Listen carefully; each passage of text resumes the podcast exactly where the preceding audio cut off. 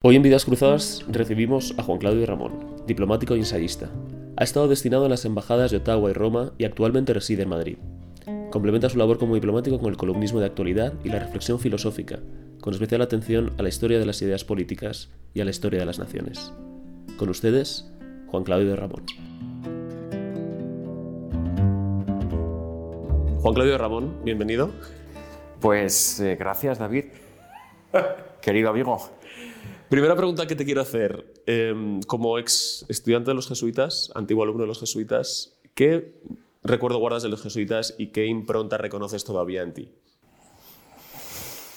Bueno, mm, eh, es cierto que los jesuitas tienen esta fama de ser una orden religiosa muy volcada eh, en la educación y entonces supongo que eh, los que pasamos por ahí, pues nos reconocemos, tenemos un cierto aire de familia.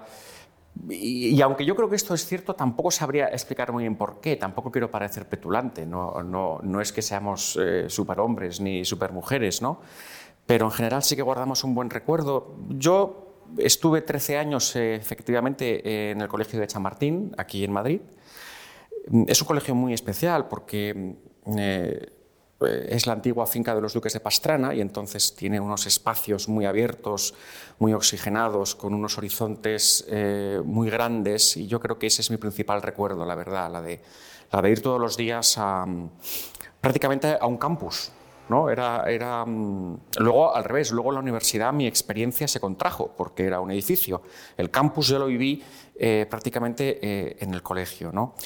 Y, estoy muy agradecido a, la educación que me dieron, eh, creo que eh, me inficionaron del deseo de saber y, sí, supongo que, algo quedó en mí de específico, pero no quiero aventurarme eh, en darle nombre a esa especificidad porque, bueno, hay otros muchos sitios donde también puedes adquirir eso, ¿no? Y no, no, querría parecer petulante, ¿no? ¿Tu vocación por la cultura, eh, por la lectura, por la escritura, te viene en parte del colegio o, lo atribuyes más a una influencia familiar? Bueno, las dos cosas. Es que, vamos a ver, yo creo que tanto como los jesuitas, a mí me influye, o creo que me influye, haber sido la última generación que hizo eh, la EGB, la Enseñanza General Básica. Y yo mm, He seguido de cerca los debates eh, sobre las reformas educativas en los últimos años y yo sí que recuerdo haber vivido una escuela que se dedicaba a la transmisión del saber eh, puro y duro. Y recuerdo que eso era emocionante y me, gustaba mucho. Me gustaba mucho la clase de historia, me gustaba mucho la clase de, geografía, de, ciencias naturales, eh, de, todo. la idea de que yo estaba ahí para aprender, no para pasármelo bien. Bueno, yo me lo pasaba bien aprendiendo. O sea, lo que no estaba ahí era para aprender a aprender o para mm, gestionar mis sentimientos o cualquier otra cosa. ¿no? Yo fui a una escuela que todavía era una empresa transmisiva. Y por supuesto, mm, eso ha hecho de mí quien soy. Y luego, ciertamente, en mi casa eh, somos muy lectores. ¿no? Cuando yo volví a casa pues me encontraba con paredes forradas de libros, que eran los libros de mi padre y de mi madre, porque los dos eran muy lectores, y yo sabía que tenía ahí una especie de mm, venero ¿no? al que acudir, y cogía un libro, no entendía nada, pero no sé, digamos que la mística del libro siempre ha estado muy presente en mí, sí. Tu segundo apellido es Jacob Ernst. Sí. ¿Y esto de dónde procede? Bueno, yo durante mucho tiempo eh, me, llamé Juan Claudio de Ramón Jacob, no solamente. Eh, y el Jacob es un apellido judío de origen belga, aunque yo creo que el judaísmo ya, eh, esa rama de la familia lo había perdido hace muchísimo tiempo. Mi abuelo Néstor era un belga de Lieja, y, no me consta que, fuera o que practicara el judaísmo. Ciertamente su apellido lo era.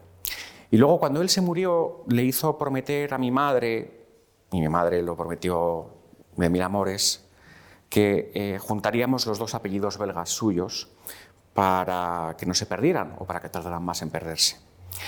Y entonces yo pasé a llamarme, mi madre se cambió su, segundo, su, apellido materno, paterno, y yo pasé a llamarme Juan Claudio de Ramón Jacob Ernst, que eh, a veces llama la atención a la gente, pero a mí me parece un nombre excesivamente largo, muy pomposo, en fin, yo, yo casi perdona mamá, pero me hubiera quedado con el, con el Jacob a secas, ¿no? Y tiene esta, esta circunstancia divertida de que son todo nombres, ¿no? Juan, Claudio, Ramón, Jacob, Ernst. Apellido propiamente parece que no tengo. Bueno, pero el D, ese artículo, ese, por lo menos nos, nos dice eh, dónde, dónde, empieza el apellido, ¿no? Porque si no sería difícil saber dónde empieza el nombre. Sí, el D en mi caso no, no, no, es marca de hidalguía ninguna. Es que antes en los registros, cuando, cuando tu apellido era un nombre de pila, te, autorizaban a ponerte el D para, efectivamente, para marcar el lugar donde empieza el apellido. Em, ¿Y tu vocación diplomática de dónde viene? ¿Tú estudias Derecho y después comienzas a estudiar la oposición inmediatamente? Bueno, es que casi, lo voy a decir así un poco bruto, es que yo no tengo vocación diplomática. yo soy diplomático, me gano la vida con la diplomacia, eh, me gusta mucho ser diplomático, pero la palabra vocación mm, se me antoja un pelín fuerte en este caso. Y de hecho yo llego casi un poco por prueba y error a, la oposición al cuerpo diplomático. Yo tenía claro que yo quería eh, opositar, opositar a un gran cuerpo del Estado. A mí, desde siempre, lo que tengo es vocación de servicio al Estado. El Estado me interesa desde un punto de vista teórico, pero también desde un punto de vista práctico. Siempre he pensado que e, esa era la empresa a la que yo quería dedicarme y lo sabía eh, pues desde los años del colegio. Y seguramente eh, gracias a los estudios de historia, ¿no? que, tanto los jesuitas como mi padre eh, me aficionaron a ellos. ¿no? Entonces, a mí la idea del Estado me gustaba yo quería trabajar para el Estado. Y lo primero que pensé fue en ser abogado del Estado. Me gustaba mucho la idea, me gustaba el derecho, yo había estudiado derecho, y me gustaba el Estado, pues dije, tate, ¿no? abogado, abogado de Estado. Mm, lo que ocurre es que intenté, eh, esa oposición la probé durante unas semanas mm, y me di cuenta de que era como mascar serrín durante nueve horas diarias y que, que iba a poder conmigo. Y entonces eh, vi qué otras oposiciones había, también de grandes cuerpos, y la de diplomático me pareció muy interesante, primero porque es una oposición eh, muy, era, era, más llevadera en términos de, temario, era más variada también, y me iba a obligar a aprender a repasar los temas de derecho, pero también a leer mucha historia, a refrescar eh, conocimientos de eh, geografía y a introducirme también un poquito en la economía, ¿no? porque la, oposición incluye una parte no pequeña de temas económicos. Además, la ventaja de perfeccionar mi nivel de idiomas eh, y de, bueno, en fin, tenía, en ese momento tenía fama, y yo creo que sigue teniendo fama de ser la oposición más humanística de todas, ¿no? de, digamos, de, este, de, estas oposiciones a grandes, a grandes cuerpos del Estado. Y no me decepcionó la experiencia de, hacer la oposición, tuve, tuve, mucha suerte porque en mi caso eh, conté con la ayuda eh, de mis padres para hacerla, no tardé mucho, tardé como dos años, pudo haber sido más, también pudo haber sido menos, hay un momento en el que al final sacarse una oposición de este tipo eh, tiene que ver con, hay una variable que es el trabajo y una, una variable que es la suerte, ¿no? Y bueno, pues yo trabajé bastante y tuve bastante suerte también diría, y, la probé en dos años, dos años y medio. Y, la verdad es que guardo buen recuerdo, porque para mí fue una especie de, ampliación de estudios y a mí me gusta mucho estudiar. me gustaba despertarme y ver la mesa llena de libros abiertos, eh, eh, apuntes. Eh, y, la verdad es que cuando pienso en esos años, aunque parezca ya sé que este no es el recuerdo que tiene mucha gente de su oposición, pero para mí es el recuerdo de años felices. ¿Qué se siente cuando uno aprueba la oposición? ¿Qué se siente cuando uno ve su nombre en la lista de aptos tras el último ejercicio? Eh, hombre, estás muy contento porque eh, eh, tienes trabajo, ¿no? entonces, digamos, puedes, sabes que que no te vas a ir al paro directamente después de la universidad y que tienes trabajo. Es bonito por varias razones. Primero porque entras con, con más gente, entonces se genera una cierta sensación de camaradería eh, entre eh, los compañeros de promoción. ¿no? Y yo, mis mejores amigos, bueno, tengo muchos amigos en todos los eh, niveles ¿no? y de todas las edades, pero con la gente de tu promoción, que en mi caso es la promoción del año 2005 creo, sí, 2005, sí, 2005, eh, pues, pues digamos que, la, relación es muy especial. ¿no? Tengo mm, muchos compañeros y compañeras que, nos lo pasamos genial cuando nos reencontramos, porque hemos hecho el mismo camino juntos, eh, hemos sufrido juntos y, nos hemos, y, merecido premio juntos. ¿no? Y, luego también pues yo me sentí contento de haber honrado la confianza que habían puesto en mí mis padres, ¿no? que me habían estado ayudando esos dos años. Como diplomático, aunque hablas ahora de haber hecho ese, camino juntos con, tus compañeros de promoción, tus compañeros de corte, tú tienes un rasgo muy distintivo como diplomático y es que em, no te guardas tus opiniones políticas, sino que eres una persona que participa activamente en el debate público, que publicas en prensa desde hace ya varios años, ahora mismo tienes incluso una columna fija en el, en el diario El Mundo. ¿Cómo has conciliado o cómo te han conciliado eh, tu, labor diplomática con, esta expresividad tan, tan patriótica en el fondo, pero tan poco frecuente. Mm, bueno, es verdad que yo soy un poco, no soy, no es un caso inédito porque en la carrera ha habido, por supuesto, como todo el mundo sabe, hay, hay diplomáticos, los ha habido, los hay y los habrá, que combinan su vida diplomática con la escritura. Eso es eh, muy conocido. Eh, Combinarla con el columnismo político o con algún tipo de periodismo ya es un poco menos habitual, ciertamente. Aunque, bueno, me viene a la cabeza el caso de José María Ridao, eh, que también publicó muchísimo en prensa eh, eh, y nunca dejó de ser un diplomático, aunque sí que es verdad que él alternaba periodos dentro de la carrera con periodos de excedencia. Eh, y en mi caso no, yo, yo nunca he estado en excedencia y es verdad que lo he, compaginado una creciente presencia en los medios con mi ejercicio diario eh, de la diplomacia.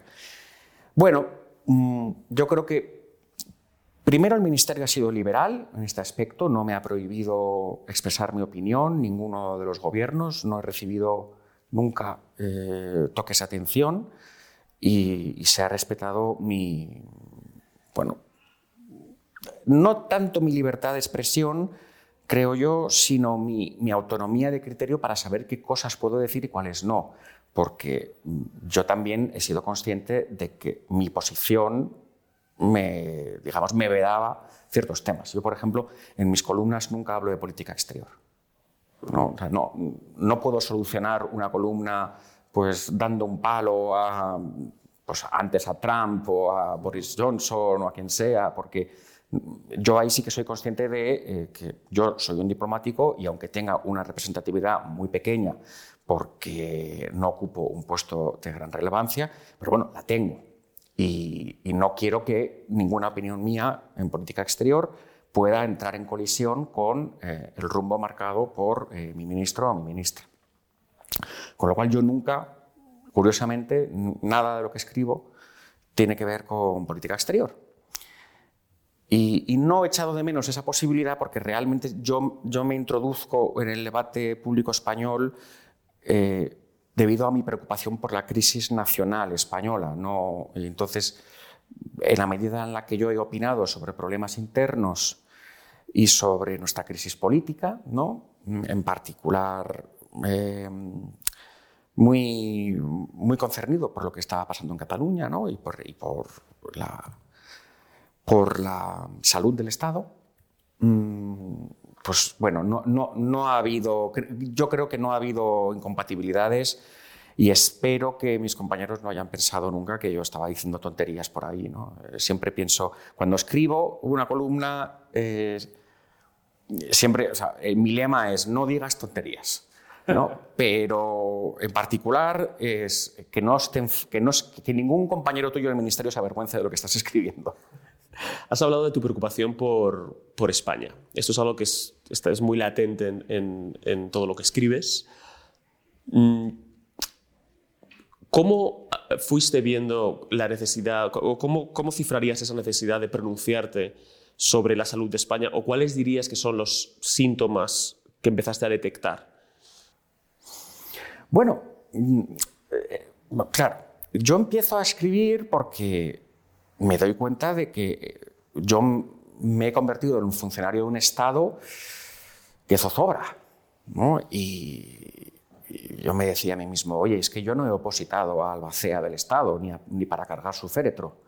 ¿No? O sea, si yo soy diplomático y quiero seguir siendo diplomático, pues eh, tendrá que seguir existiendo el Estado. ¿no? Y el Estado estaba pasando y sigue pasando por un momento delicado. ¿no? Este, esta, vieja, esta vieja cosa tan vieja que no sabemos si existe, que es el, Estado español. ¿no? Yo estoy bastante identificado, estoy muy socializado en la idea de la existencia de España en casa. Eh, mi casa lo presidía, eh, bueno, lo preside todavía quiero decir, la casa de mis abuelos estaba presidida al comedor por eh, el boceto del cuadro que ganó en 1912 el concurso para la celebración del centenario de las Cortes de Cádiz, que es este cuadro que todos hemos visto eh, muchas veces, eh, creo que está en el Senado, ¿no? y describe la plaza de San Felipe Neri en Cádiz, el momento en el que se está leyendo la Constitución que se acaba de aprobar y hay ahí unos majos y unos señores aplaudiendo y tal. Mm, mi abuelo se encontró el boceto de ese cuadro en el rastro hace ya años y lo compró y estaba en su comedor y luego estuvo y luego y ahora está en casa de mi padre y bueno pues digamos que ha sido una presencia tutelar en mi vida a mí me han enseñado a creer en, en, la nación española y en que la nación española tiene un valor ¿no? y que merece la pena preservarla y lo mismo del Estado. ¿no? yo puedo decir que mi camino ha ido del Estado a la nación, más que de la nación al Estado. ¿no? Yo primero creo que lo importante es el Estado y que la nación bueno, es una especie de Estado de sentimental, vaporoso, fluctuante, y luego poco a poco me voy dando cuenta eh, de que eh, Estado y nación están más entramados de lo que a mí me gustaba aceptar y que si quieres preservar uno tienes que preservar el otro. ¿no? Al fin y al cabo, la, nación es... Eh, el invento de los europeos para mm, anudar solidariamente a, millones de personas. ¿no? Para la, lo que es, la, forma nación realmente es lo que mm, ha permitido la experiencia del vivir juntos superando la escala de la ciudad. ¿no? Pero, y esto en el caso español, pues bueno, pues eh, no, se puede dar por descontado, porque yo soy muy consciente de que las naciones son cosas contingentes y que pueden desaparecer, no diré de, un día para otro, pero sí de una década para otra, si, no, no, si no, nos preocupamos, si no nos preocupamos de seguir con esa cadena de transmisión. Y, el y, el problema que tú me decías, que yo notaba, es que esa cadena de transmisión se había interrumpido, que sencillamente España poco a poco estaba dejando de ser una comunidad. Y sin ese sentimiento comunitario, el Estado al final eh, también desaparece. Uno de los debates que, hemos tenido eh, también nosotros es precisamente sobre la nación. hablamos, tú hablas de que, es un, que son contingentes y de que eh, son un invento para, para anudar al Estado ¿no? de manera, o a los ciudadanos dentro del Estado de manera solidaria. Uno de los debates sin embargo, que, que, permanece es si ese anudamiento es arbitrario o no. Y ahí tú has defendido siempre que no, que existe esa tradición que justifica que, se dé un tipo de anudamiento, ¿no? que hay una especificidad em, que, no es, eh, que no es arbitraria. Bueno, vamos a ver, es que eh, la palabra arbitraria, arbitrario es, es complicada. Lo que no es es imaginario. Cuando decimos que las comunidades eh, son, las naciones son comunidades imaginadas, eh, no estamos queriendo decir que sean comunidades eh, imaginarias. Imaginarias, ¿no? Imaginadas sí, imaginarias no. Y cuando decimos que una nación es un invento, no estamos diciendo que sean inventos innecesarios, inútiles y prescindibles. el iPhone también es un invento y no cogemos y lo tiramos por la ventana. ¿No? O sea, que hay inventos útiles y yo creo que eh, ciertamente la nación es uno de esos. Son, pero, insisto, la palabra invento no hay que tomarla en mala parte aquí, en su sentido peyorativo, no, es eh, un sedimento, tú, tú, has, un sedimento histórico. Tú has estudiado, tú has estudiado filosofía y, y, sabes bien que entre eh, lo inexistente y lo necesario está lo contingente que es algo que ciertamente existe, pero que podría no existir. Y ese es el estado de las naciones normalmente. ¿no?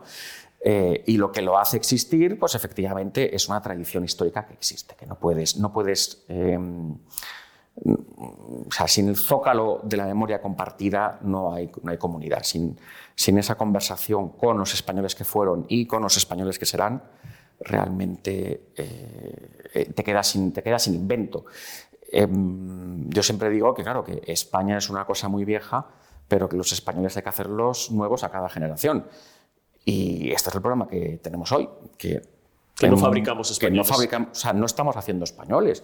Hacer españoles eh, no significa, pero es que este es un problema, esto, es algo que ocurre en todos los países, también todos los días eh, alguien se está encargando de hacer franceses, de hacer italianos, de hacer ucranianos hoy, ¿no?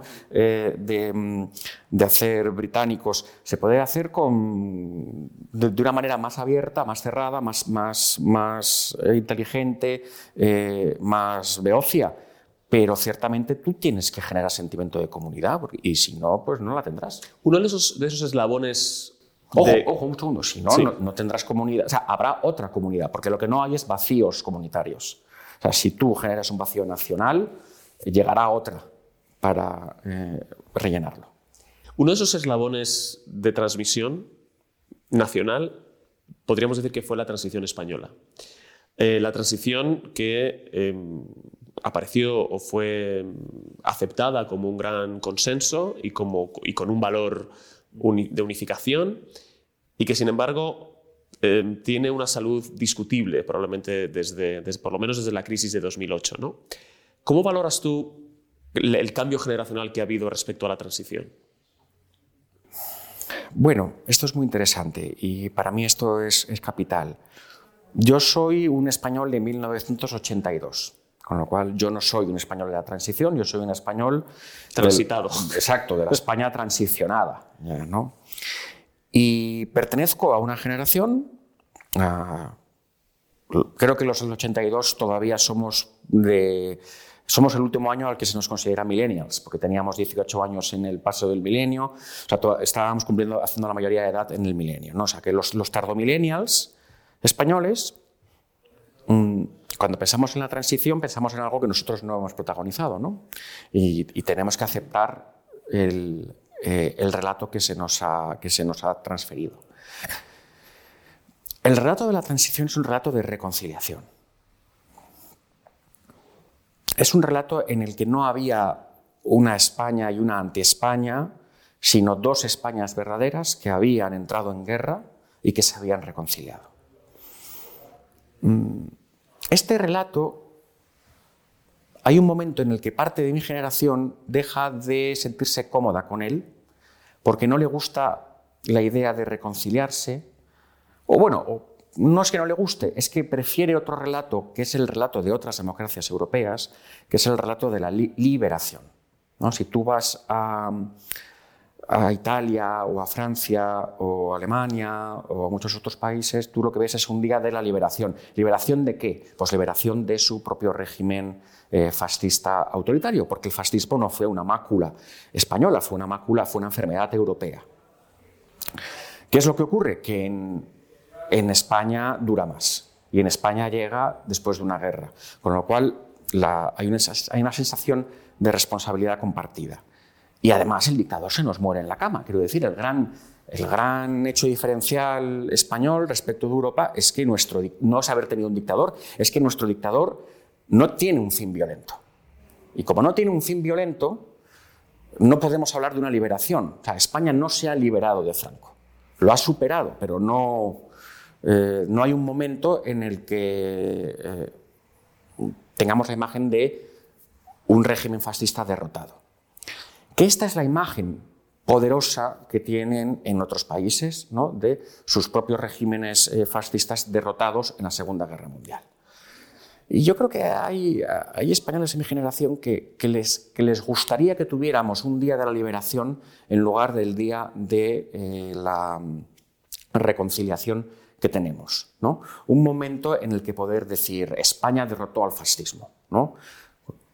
Este, ojo que el relato de la liberación también es eh, una ficción amable en el resto de los países, porque eh, sabemos que los, la resistencia en estos países pues, siempre fue minoritaria y que al final la liberación en Europa se hizo con tanques americanos.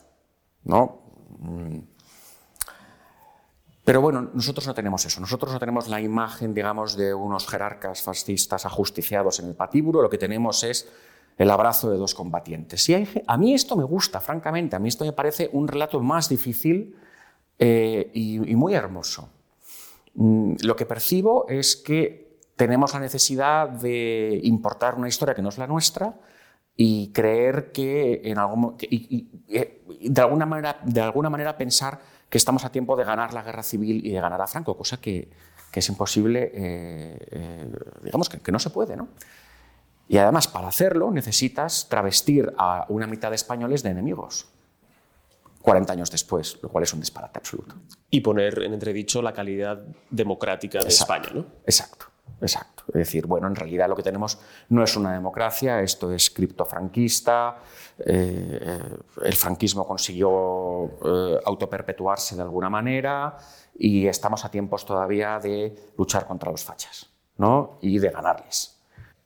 ¿Cómo eh, ha encajado este relato de, digamos, de desprestigio de la democracia española o de incredulidad respecto a la legitimidad de la democracia con lo que sucedió en Cataluña. Y cómo estos dos relatos han ido unidos, cómo, por una parte, el independentismo encontró legitimidad en, la, mm, en las fallas democráticas eh, de España. Bueno, la parte de mi generación que sentía que tenía que impugnar eh, el régimen del 78, el llamado régimen del 78, y traer la Tercera República, y los nacionalistas que querían una Cataluña independiente coincidían en su necesidad estratégica de desprestigiar lo existente, porque si lo existente está bien, es homologable a cualquier otra democracia europea, si realmente vivimos en un país que sin grandes ardores podemos calificar de razonable en sus estándares de vida, en sus estándares políticos, entonces ninguna de las dos causas tenía sentido. Y de ahí el, fácil y rápido hermanamiento que ha habido entre eh, pues pues una cierta izquierda que quería traer la Tercera República y que, pues no sé, que vivía en Sevilla o en Madrid, y luego los independentistas en Bilbao o en el país, o en, Barcelona, que quieren traer sus estados independientes. ¿no? El caso es que tienes que convencerte a ti mismo de que lo que hay está mal. ¿no? Y, y de ahí esa, esa alianza que realmente es lo que convirtió el movimiento en muy peligroso, ¿no? porque solamente uno de los dos, uno de los dos frentes eh, no habría traído, digamos, eh, una, esa, esa, masa de votos no eh, cuestionadora, de, la, cuestionadora de, de, las instituciones. Entonces, la pregunta, ¿la pregunta cuál era?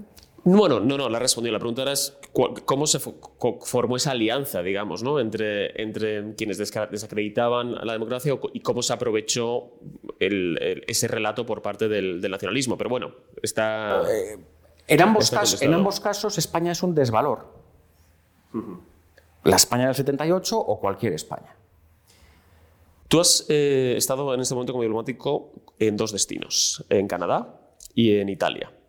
Tu primer destino fue Canadá, ahí escribiste un libro muy bonito, Canadiana. Gracias. Em, y una de las reivindicaciones que haces del país es que no es solamente geografía, como se ha eh, querido pensar durante mucho tiempo, sino que tiene una historia, y particularmente una historia política muy interesante. Esto además coincide con lo que estábamos hablando antes de, Cataluña, en el que las, los paralelismos entre Cataluña y Quebec y las eh, llamadas a, la necesidad de una ley de calidad como la canadiense son eh, permanentes. ¿no? Con tu conocimiento de, Canadá, ¿qué te interesa de Canadá y qué te interesaría de Canadá ver en España y cómo valoras estas comparaciones que ha habido siempre entre Canadá, bueno, entre el caso de Quebec y el caso de Cataluña? Bueno, esta frase que tú has utilizado es una frase que yo me encuentro ahí, que es un tópico entre ellos, ¿no? que son un país eh, con más geografía que historia. Eh, son el segundo país más grande del mundo, después de Rusia, y un país relativamente joven, porque su independencia del Reino Unido realmente bueno, en función de dónde, de dónde pones el, nacimiento del país, eh, es más eh, antigua o, más reciente, pero no es muy vieja. ningún caso. Lo que pasa es que ciertamente tiene una historia política interesante y yo la voy aprendiendo poco a poco. Veo que en el mundo de los libros en español nadie la ha contado y le propongo este libro a la editorial Debate y, les, les, interesa. Y efectivamente, eh, pues bueno, el resultado de eso es Canadiana, que es un libro de, de viajes por todo el país, eh, de mm, los pequeños iconos de la identidad canadiense, eh, pues sus rasgos más idiosincrásicos, el, tema del invierno, por ejemplo, ¿no? de la nieve, y por supuesto todo el tema de, Quebec, eh, que es muy interesante porque yo rápidamente, como cualquier otra persona, eh, pues soy capaz de detectar los paralelismos con, con Cataluña. ¿no? Lo que yo descubro en en Canadá, bueno, primero es la figura de Pierre Trudeau, el padre del actual primer ministro, que me entusiasma y que se convierte en uno de mis héroes eh, políticos del siglo XX. Eh, un antiguo nacionalista quebequés que se convierte en un patriota canadiense y que eh, reforma la Constitución de Canadá y que da una salida, digamos, a, los problemas culturales del país a través del reconocimiento de los derechos individuales, a través del mejor constitucionalismo y de un federalismo racional, no bien entendido. Un personaje carismático que eh, animo a todo el mundo a que, a que lean sobre él, por ejemplo, en mi libro. Y, luego una cierta gestión de la, de la, unidad en la diversidad ¿no? que me gustaría importar para, para España. ¿no? Eh, Canadá no es un país plurinacional, ¿no? a pesar del tópico que hay mucha gente que dice, no, ahí se reconoció a Quebec como nación. No es exactamente cierto. No. Canadá lo que ha hecho ha sido gestionar bien el tema de las lenguas ¿no? y anclar eh, esa gestión en el reconocimiento de eh, los derechos de los hablantes eh, y no tanto en los deberes hacia las lenguas. No, no es perfecto pero creo que la situación es menos absurda que la que eh, hay aquí. Y luego, ya fuera del tema cultural y del tema y de las, tensiones territoriales, pues una manera de entender la política saludable según la cual los países prosperan cuando compactan su vida política en el centro. Y respecto al paralelismo entre el Quebec y Cataluña, que te preguntaba, ¿es, em, es, es, acertado hacer ese paralelismo en un lugar en el que hubo referéndums, un lugar en, el que existía esa ley de calidad que mucha gente no entiende muy bien lo que, lo que significa? Em, algo para lo que nosotros a lo mejor estamos blindados por la Constitución y se hace ah, innecesario. Ah, ah, los paralelismos existen. Se podría hablar muchísimo, pero quizá para que la persona que esté viendo esta entrevista se quede con una sola idea, es falso, por ejemplo, que eh, los referéndums en Quebec eh, del año 81 y del año 95 fueran eh, mm, una concesión del gobierno federal y, fueran una, y fueran algo pactado o acordado entre el gobierno federal y el gobierno provincial de Quebec. Esos dos, esos dos referéndums fueron mm, legales pero unilaterales. No fueron el resultado de una negociación ni fueron una oferta que hizo Ottawa a, los quebequeses y no sabemos exactamente qué es lo que hubiera pasado si hubiera salido que sí en ambos casos, porque mi intuición es que el gobierno federal no los hubiera reconocido. ¿no? Con lo cual, cuando a veces se escucha, de, cuando a veces se, se dice que Madrid tendría que aprender de Ottawa y hacer lo que hicieron. No, perdón, Ottawa en ningún momento concedió el, referéndum, dejó que ocurriera, eso es verdad, y luego, viendo el vacío eh, legal que había y que permitía convocarlos, legisló para restringirlos, no para prohibirlos, pero sí para restringirlos fuertemente. Eh, y eso es la ley de claridad. Mm, Estefan Dion, el padre de la ley de claridad, siempre ha dicho cuando ha venido por España que a nosotros no nos hace falta una ley de claridad porque, nuestra constitución es clara. El problema que tenían ellos es que su constitución no era clara. Yo creo que en realidad el único precedente internacional que debiera contar es el de Escocia, porque ahí sí que estamos hablando de un referéndum eh, legal y acordado. lo cual no fue el caso en Canadá. El, tu segundo destino, que fue Roma, donde viviste cinco años, también te ha dado material para un libro de próxima publicación, sobre el que ya tendremos seguro ocasión de, de, de, charlar. Pero para terminar, quiero que me cuentes un poco sobre tu experiencia italiana. Em, ¿Qué destacarías de, de, un país para, que para alguien tan apasionado por la, por la historia y por la cultura ha debido ser pues, eh, un, un, un, estendal permanente? ¿no? Lo es, lo es. Italia es sencillamente el país más bello del mundo y eso es un hecho cierto, sin vuelta de hoja. Pero mm, yo diría que a, mucha distancia del segundo o del tercero. sé que nosotros pensamos eh, en España y en Francia y en Portugal y un poco en toda Europa como países muy ricos en patrimonio y lo somos, pero me parece a mí que lo de Italia es otra dimensión y, y es un país que, inagotable, eh, maravilloso, hasta, no, sé, yo, eh, eh, para mí ha sido un cierto desgarro tener que volver, la verdad, tanto de Italia como de Roma que es una ciudad mm, infinita, más infinita que eterna, seguramente, donde, bueno, yo en el, libro que saco ahora, que se llama Roma desordenada y que es, una, es mi intento de, de, captar la ciudad, algo insensato, porque no se puede captar, porque la ciudad nunca se acaba y porque no basta una vida para conocerla, eh, eh, yo ahí digo que, que, es el arca de Noé de todas las historias de la humanidad, ¿no? el arca donde se han salvado eh, nuestras historias y donde uno puede ir ahí y, conocer, y, y, verlas y estudiarlas y aprenderlas y amarlas. Es un país muy especial. Mm, a mí se me han quitado las ganas de compararme con Italia, francamente, después de haber pasado eh, cinco años eh, ahí. Y quiero mucho a España. ¿eh? Bueno, muchísimas gracias. Para terminar, te hago una pregunta que le hacemos a todos los invitados, que es ¿a quién te gustaría que trajéramos aquí? ¿A quién te gustaría nominar para ocupar tu sitio en un futuro próximo? Uf, es que estáis trayendo a mucha gente todas las semanas, eh, muy interesante, ¿no? Pues ¿Por qué no te traes a um, Dani Capó y así le, le obligas a, a, volar desde Palma y, y, que venga aquí a The Objective a conocer a, a, la gente? Fenomenal. Es un colaborador de esta casa. Tomamos nota. Y nos lo llevamos a cenar por ahí. Efectivamente. pues muchas gracias. A ti. Claro.